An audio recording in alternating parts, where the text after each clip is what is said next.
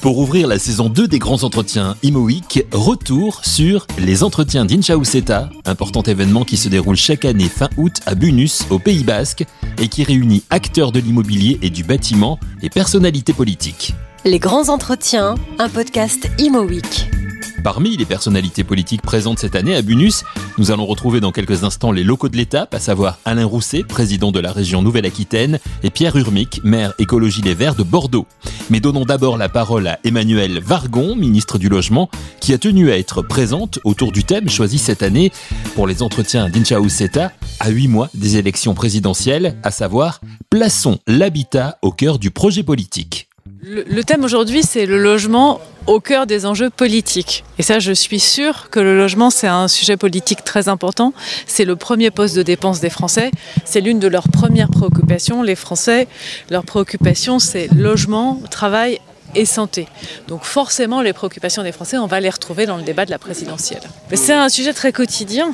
Et après, je pense qu'effectivement, politiquement, on n'apporte pas les mêmes réponses les uns les autres en fonction euh, de sa vision politique du monde. Donc c'est intéressant d'avoir ces échanges, notamment la place du logement social, la place de l'accession à la propriété, l'importance de la transition écologique. Euh, pour moi, la transition écologique, on a absolument besoin de la faire. Donc c'est une contrainte, mais il faut qu'on arrive à la concilier avec la production de logement.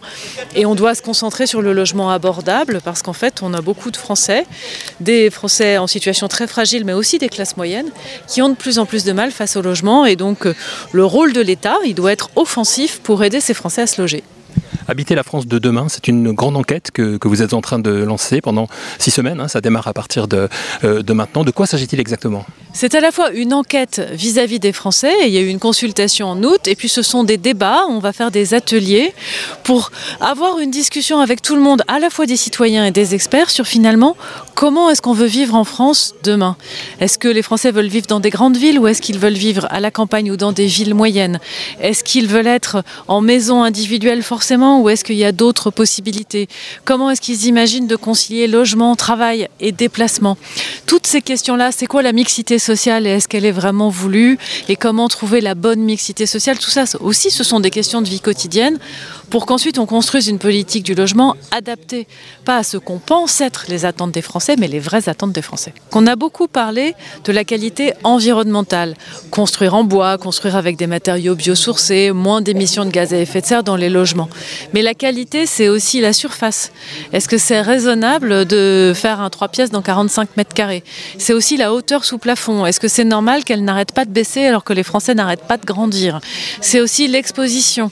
Est-ce qu'il faut abandonner l'idée d'avoir des logements traversants ou est-ce qu'il faut se dire que quand même une double exposition, ça permet de faire des courants d'air C'est ce qui permet d'aérer, c'est ce qui permet de ne pas suffoquer l'été.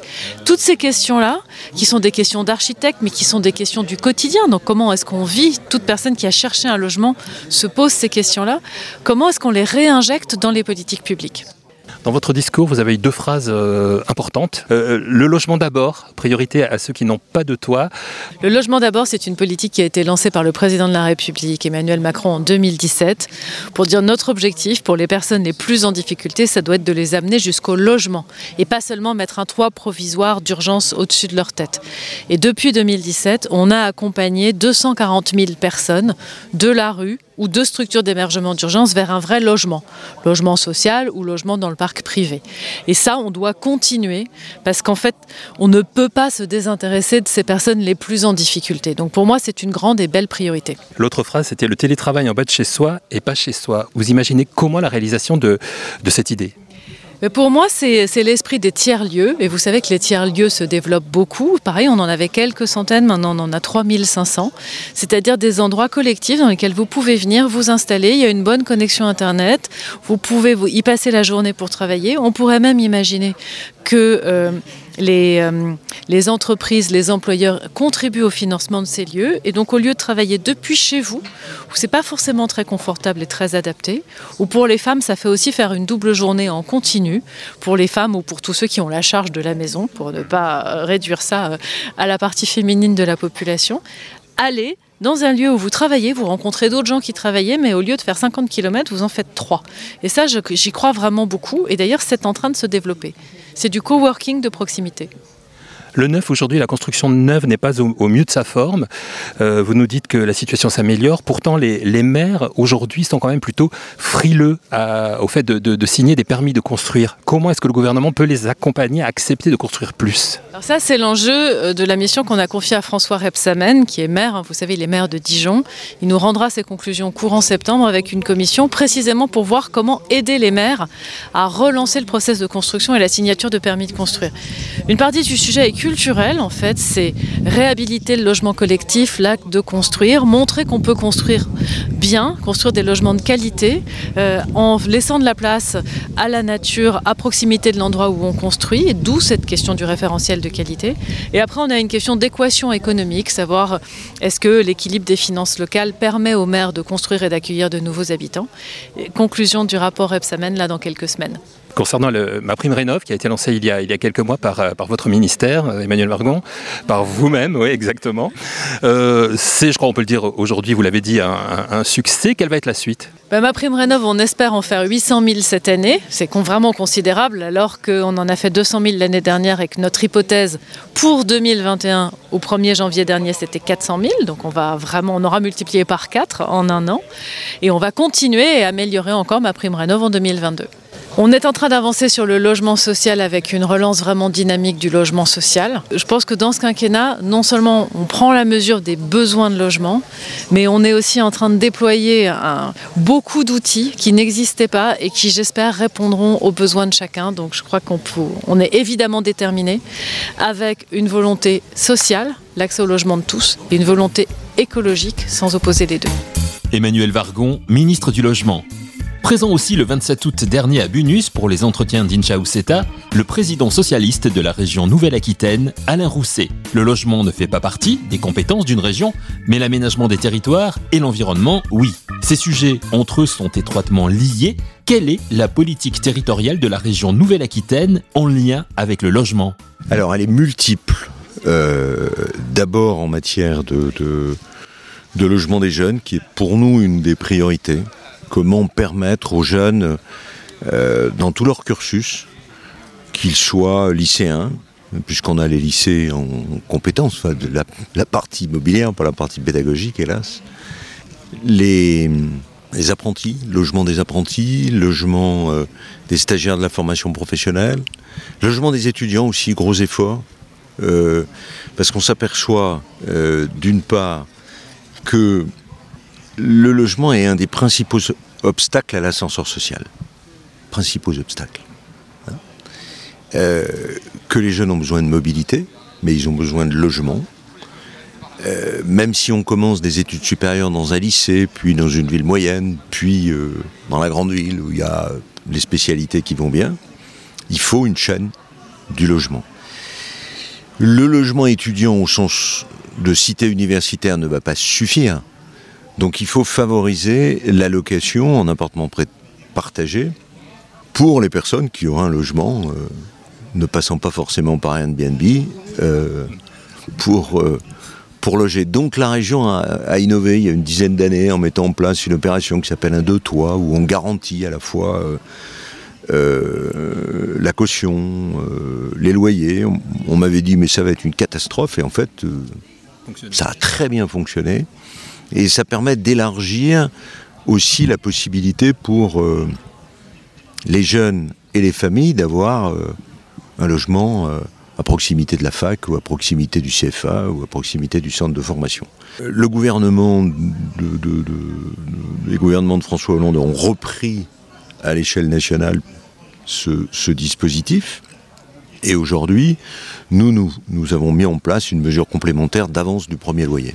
Donc ça dessert les problèmes de logement des jeunes. Et mon souci aujourd'hui, c'est d'avoir la compétence complète en matière de logement des jeunes.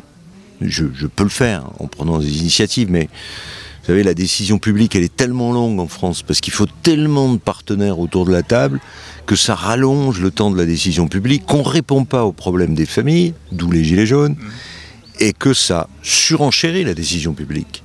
Puisque si vous lancez un projet à l'année N et que vous construisez à l'année N plus, N plus 5, bah, les prix ont flambé.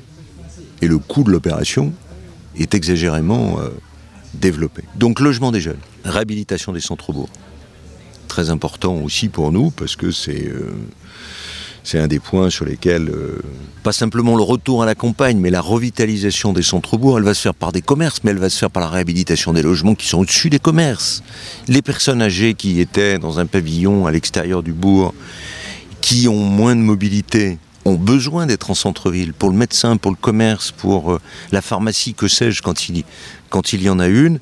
Donc l'idée, c'est de prendre euh, le problème du logement par l'humain, par les besoins de nos concitoyens. Prenez euh, un autre exemple qui peut, sembler dérisoire. Pour lutter contre la déprise médicale, on a créé pas que la région, mais on a créé des maisons de santé pluridisciplinaires. Le médecin ne veut plus travailler tout seul, il ne veut plus prendre des gardes systématiques, euh, il a besoin de partager, euh, il a besoin d'être remplacé, etc.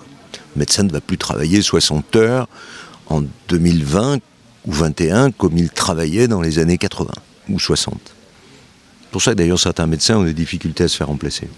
Si l'on veut faire revenir euh, le, ou faire venir le jeune médecin la mesure la plus efficace, elle apparaît dérisoire, c'est de créer des logements pour ces stagiaires dans la maison de santé. Euh, on, a fait des études, il y a eu une thèse de doctorat qui a été faite, et on s'aperçoit que le meilleur moyen, c'est pas la bourse, c'est pas le, tant qu'on n'aura pas pris des décisions peut-être régaliennes, c'est le meilleur moyen. Donc on, essaye de prendre le problème du logement avec le côté humain et essayer de redonner à la politique non seulement un visage humain, mais du sens. Après, on a le problème des personnes âgées. Demain, que va-t-il se passer? Si je prends l'exemple des pays d'Europe du Nord, il y a eu une division par deux de l'installation euh, des personnes âgées en EHPAD. On maintient les personnes âgées à domicile. Sauf que pour maintenir les personnes âgées à domicile, il faut adapter le logement. Donc voilà le biais par lequel euh, nous prenons le problème du logement. Vous avez eu dans, votre discours ici à Bunus des mots quand même assez durs sur les promoteurs euh, immobiliers. C'est en lien avec tout ça justement? Oui, alors ça c'est un autre problème plus global. Je suis très hostile à la défiscalisation, pas aux promoteurs, mais à la défiscalisation.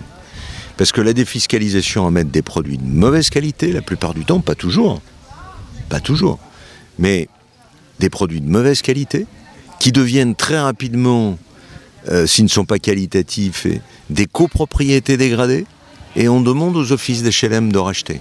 Il y a une espèce d'effort social, de dépense sociale, qui se trouve avoir été en faveur d'une partie de la promotion. C'est plutôt pour la fin de la loi Pinel, quoi, si je comprends bien. Oui, il faut arrêter tout ça. Alors, il faut laisser la loi Malraux, il faut. Euh, etc. Et puis en même temps, vous avez aussi. Parce qu'il y a beaucoup d'argent en France. Vous avez aussi beaucoup d'investissements qui se font et ça fait bondir le prix du foncier. Donc, par rapport à l'étalement urbain dont on parlait, il faut aller se loger de plus en plus loin. Donc on mythe les territoires. Et les offices HLM, je rappelle que 70% de nos concitoyens sont euh, attribuables à un logement HLM. Les offices HLM, lorsque je présidais la communauté urbaine de Bordeaux, étaient venus me voir pour me dire il faut que vous multipliez par 12 le prix du mètre carré de l'aide à la surcharge foncière, parce que nous ne pouvons plus construire en ville. Donc si on veut construire en ville, densifier là où c'est possible, faire des choses cohérentes avec les, autres riverains et les autres habitants, il faut que cette, cette incitation foncière qui fait qu'il y a un budget sur le logement en France qui est énorme, et qui fait qu'on a 4 millions de mal logés, qu'il y a des coûts au mètre carré qui sont considérables, tandis qu'en Allemagne, où il n'y a pas toutes ces aides publiques, le coût du logement est moins cher, il y a beaucoup moins de mal logés, et on répond à la question. Et les lenders ont, la compétence, justement. Les lenders ont la compétence. C'est ce que vous demandez, vous l'avez dit à Emmanuel Vargon, la ministre du, Logement, vous, vous lui avez lancé un appel. L'État, c'est très compliqué parce que garder le pouvoir pour l'État, c'est intervenir partout, même sur les pistes cyclables. C'est, et, et, avec pas forcément de l'efficacité, c'est vouloir être présent partout. Deux, c'est surnormaliser. Parce que la capacité de l'État de produire des normes, Michel Rocard a écrit en 1966, sous le pseudonyme de Servet, un article où il n'y a rien à changer. Alors il y a des discours à la fin du PSU euh, de l'époque qui s'appelle Décoloniser la province. Parce que la responsabilité, là j'entends parler, on va confier au préfet, on va, on va déconcentrer.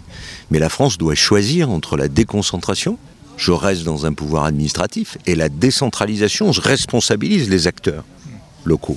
C'est un vieux problème en France, c'est un vieux problème en France. Vous le, vous le disiez, vous évoquez Michel Rocard. C'est un problème qui date de la royauté. La royauté, la révolution, Mona Ouzouf a beaucoup écrit là-dessus. Pourquoi on n'y arrive pas? Parce qu'il y a un appareil d'État, il y a une fascination, euh, parce que l'État prétend diffuser l'égalité, alors qu'en fait, euh, on voit bien des prises médicales, euh, ascenseur social qui n'existe plus, difficulté à réindustrialiser. on aide d'abord les grands groupes du CAC 40 plutôt que d'aider les PME et les entreprises de taille intermédiaire. C'est notre France. Le partage, en tout cas, ne vous suffit pas, ça existe, hein, le partage entre l'État et, les régions. Euh, ma prime rénov en est un, exemple. Vous voulez aller au-delà de ça, vous demandez carrément à avoir... sur la prime rénov, euh, bon, l'opérateur de bon sens, et c'est ce qu'Emmanuel Vergon a fait, c'est l'intercommunalité, c'est la proximité. Ce qu'il faut arrêter de faire, c'est changer les contrats, euh, les structures contractuelles tous les 5 ans ou tous les 3 ans. Parce que le maire d'une petite commune ne s'y retrouvera jamais. Donc prenez les territoires TEPOS pour territoires à énergie positive. Il y a plein d'actions qui peuvent être menées sur la baisse de la consommation énergétique, sur la rénovation thermique. Sauf si maintenant, au bout de trois ans que ces territoires existent, on déresponsabilise euh, les acteurs, on supprime ce contrat qui est un contrat euh, de bon sens. Eh ben, on va repartir pour un tour, il faudra trois ans pour s'habituer aux nouvelles procédures. Bercy aura fait des économies, certes, et il gardera la main pour revenir et pour terminer sur le thème de, ces entretiens d'Inchaoseta ici, euh, autour justement de, la présidentielle et de, la notion de logement qu'il faut mettre dans, les différents programmes des, candidats, vous y êtes favorable? Ah oui, oui, bien sûr. C'était bon. Euh, d'où ma présence et le fait aussi d'écouter un certain nombre de réactions. Alain Rousset, président de la région Nouvelle-Aquitaine, qui demande plus de pouvoir décentralisé pour les régions et qui, on vient de l'entendre, est favorable à l'idée de mettre le logement au cœur des priorités de la prochaine campagne pour les élections présidentielles. Présent également sur ces sujets aux entretiens d'Incha le 27 août dernier, Pierre Urmic, maire écologie Les Verts de Bordeaux. Le logement, justement, faisait partie avec l'environnement de ses priorités lors de la campagne des municipales de juin 2020. 15 mois après son élection à la mairie de Bordeaux, où en est aujourd'hui sa politique en matière de logement C'est la question que Catherine Boquet, rédactrice en chef de ImoWeek, lui a posée. Alors, on a effectivement lancé ce que nous considérons comme une politique audacieuse de logement, notamment de logement social, puis c'est le sujet dont on va parler aujourd'hui, dans la mesure où Bordeaux avait un retard important en la matière. Vous savez que le seuil exigé par l'OSRU, c'est 25% de logements sociaux. Bordeaux, on a 18,5%. Donc, on a vraiment euh, un retard euh, important. Donc, ça veut dire qu'il faut vraiment prendre le, taureau par les cordes et euh, prendre des mesures assez difficiles. Et notamment, l'un de nos objectifs, c'est d'arriver à faire du logement social dans le diffus. Autant on a fait quelques grands ensembles et il y en a sur l'agglomération, euh, sur l'agglomération bordelaise d'importance sur la, sur la rive droite, mais aujourd'hui notre challenge, c'est de faire du logement social dans le diffus. Et c'est vraiment ce qui est difficile aujourd'hui. Il y a des problèmes aussi de, de coût, bien sûr, d'acceptabilité sociale. Je vois beaucoup de mes collègues maires de la métropole dire bah, nous on a beaucoup de mal en raison de, des réactions des riverains. Bah, nous on dit les réactions des riverains, on essaie de les gérer, on a monté une méthode assez expérimentale et qui, je crois, fonctionne bien, en tout cas à Bordeaux, c'est d'associer le plus tôt possible euh, les riverains à tout projet euh, de logement important et notamment de logement social. Moi, je trouve inadmissible que des gens apprennent qu'il y a un immeuble qui se construit devant chez eux, quel qu'il soit, lorsqu'ils découvrent le permis de construire affiché devant chez eux. Donc, euh, nous faisons en sorte de favoriser cette acceptabilité sociale en réunissant les riverains dès qu'on a le moindre projet d'envergure et ça se passe, ça se passe plutôt bien, c'est-à-dire il y a une négociation, il y a des, des, discussions notamment euh, des espaces partagés qui peuvent profiter euh, aussi à l'ensemble, l'ensemble du quartier. Il y a beaucoup de discussions sur la présence d'espaces verts de proximité. Donc même un opérateur, euh, un opérateur social qui vient, mais on lui demande de garder une partie euh, de, la de la surface consacrée à de la végétation dont profiteront l'ensemble des habitants du quartier. Donc nous, le rôle de la mairie, c'est de faire en sorte qu'ils se parlent et qu'il y ait une acceptabilité. Et il y, en a une, et ça marche plutôt bien pour le moment. Cette acceptabilité, pardon, elle se fait au prix d'une construction qui est moins ambitieuse que celle qui, est, qui pourrait être envisagée. Je veux dire, on construit moins pour que ce soit plus acceptable par les concitoyens Alors, pas forcément. Alors d'abord, tout dépend ce qu'on appelle par ambition. Nous, nous avons des ambitions écologiques importantes autour, de, on en parlera autour de nos bâtiments. On a créé un label qui s'appelle le bâtiment frugal bordelais. Donc il y a de réelles ambitions écologiques notamment sur les matériaux de construction, biosourcés, etc. Euh, donc là, l'ambition est forte. Mais même, moi, il y a une chose qui m'a surpris. Euh, je voyais un programme de logement social euh, de 120 logements sociaux qui se fait actuellement à Bordeaux, Bordeaux-Bastille, qui s'appelle le projet Paul, Paul Boncourt, où, à l'issue des discussions entre les riverains et l'opérateur de logement social, mais ce sont pratiquement les riverains qui ont demandé à ce qu'il y ait un étage de plus, en disant, mais s'il y a un étage de plus, il y aura davantage de parcelles qui se libéreront au niveau du foncier et au niveau, et au niveau du rez-de-chaussée. Donc si vous voulez, ça va contre toutes les idées reçues qui consistent à dire, euh, quand on est riverain, on ne veut pas d'habitat haut. Mais je vais citer euh, cet exemple qui me paraît particulièrement euh, intéressant, pédagogique, où la, la, demande a été faite par les, par les, par les habitants pour dire, bah, écoutez, nous sommes prêts, nous sommes prêts à l'accepter mais c'est sûr qu'en contrepartie, euh, vous construisez moins sur la parcelle, euh, vous ne détruisez pas une échoppe qui sera une maison de quartier, etc. Enfin, il y a vraiment une, vraiment une, une, négociation, une négociation euh, gagnant-gagnant. Et je pense que c'est aussi peut-être une nouvelle façon de concevoir l'urbanisme. Et parmi les, items de votre campagne, il y avait reconstruire la ville sur la ville. C'était le sujet. Est-ce que c'est la seule alternative? Comment on fait? Et est-ce que ça coûte pas plus cher tout ça? Donc Ça coûte plus cher, c'est possible, parce que de construire la ville n'importe où, c'est un peu la solution de, de, facilité.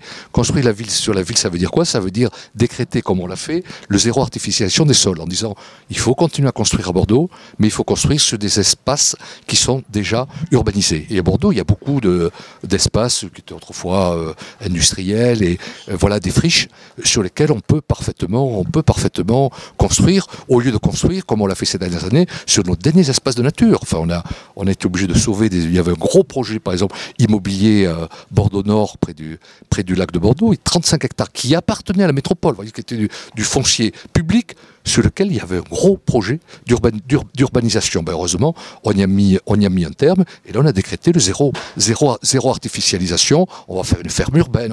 Euh, donc si vous voulez, il y a moyen de le faire, et construire la ville sur la ville, c'est précisément ça, c'est de dire euh, on arrête de sacrifier nos derniers espaces de nature. Moi j'ai tendance à penser, et je ne suis pas le seul, que ce qui fera la richesse des villes de demain, ce sont celles qui auront réussi à conserver une partie de leur patrimoine végétal. C'est un vrai challenge. Alors il faut construire, oui, mais certainement pas n'importe où. Mais en même temps, la demande est de plus en plus forte. Donc comment on concilie cette volonté de ne pas artificialiser, de ne pas trop densifier et autres, et celle d'accueillir ou déjà de donner du logement à ceux qui sont là? Il y a un gros enjeu d'abord de réhabilitation aussi. Il y a un patrimoine ancien dégradé dans Bordeaux. Euh, donc euh, on essaie de trouver des solutions pour euh, aider les propriétaires à restaurer, rénover ces logements. Bordeaux, il y a beaucoup de logements vacants, hein, comme dans la plupart, des grandes villes. Donc, nous essayons d'étudier la façon dont on peut les remettre sur le marché, le marché de la location plutôt que d'aller construire toujours la périphérie, plutôt que faire toujours de l'étalement urbain, euh, il y a aussi euh, du logement, euh, il y a aussi des potentialités en cœur de ville qui ne demandent qu'à être intelligemment mobilisées. Je voudrais revenir sur le concept de construire euh, la ville sur la ville. Euh, vous avez évoqué tout à l'heure euh, l'idée d'augmenter d'un étage aussi un immeuble. Ça veut dire que vous êtes plutôt favorable à, ce qu'on appelle la verticalité Moi, je pense qu'il ne faut pas avoir de religion anti-verticalité ou verticalité à tout prix. Il y a des endroits où c'est possible, il y en a d'autres où ça l'est pas. Dans des quartiers des shops, c'est sûr, comme on est à Bordeaux, c'est plus difficile qu'ailleurs. Mais il y a d'autres endroits à Bordeaux où c'est parfaitement possible de construire hauteur. Je pense rien n'est pire qu'un dogmatisme, ce qui consiste à dire il faut à tout prix construire construire en hauteur ou il faut, euh, faut pas le faire. Je pense qu'il faut, il faut le faire en tout cas au cas par cas. Et on peut faire de la densité aussi sans faire forcément de la hauteur. Hein. Donc euh, on essaie de faire euh, du dense et pas forcément que du vertical. Quels sont vos liens aujourd'hui avec la, fédération des, promoteurs immobiliers, sachant que le, nouveau président Pascal Boulanger veut absolument aujourd'hui faire signer, on va dire, plus de, de mandats au maire oui, mais alors on a plutôt eu de bonnes relations avec eux à partir de notre label du bâtiment frugal bordelais qui impose un conditions sur les espaces verts extérieurs, sur les matériaux biosourcés, etc. On a, entamé un dialogue très important et très constructif avec les promoteurs et je peux vous dire que ça marche plutôt bien. Information à vérifier dès la semaine prochaine avec Pascal Boulanger, président de la Fédération des promoteurs immobiliers qui sera notre invité. Merci à nos trois invités politiques du jour et à Jean-Luc Béraud, organisateur des entretiens d'Inchaouseta. Merci à vous d'avoir écouté cette première émission de la saison 2 des podcasts Imo Week Les Grands Entretiens et rendez-vous très vite pour un nouvel épisode. Les Grands Entretiens, un podcast Imo Week.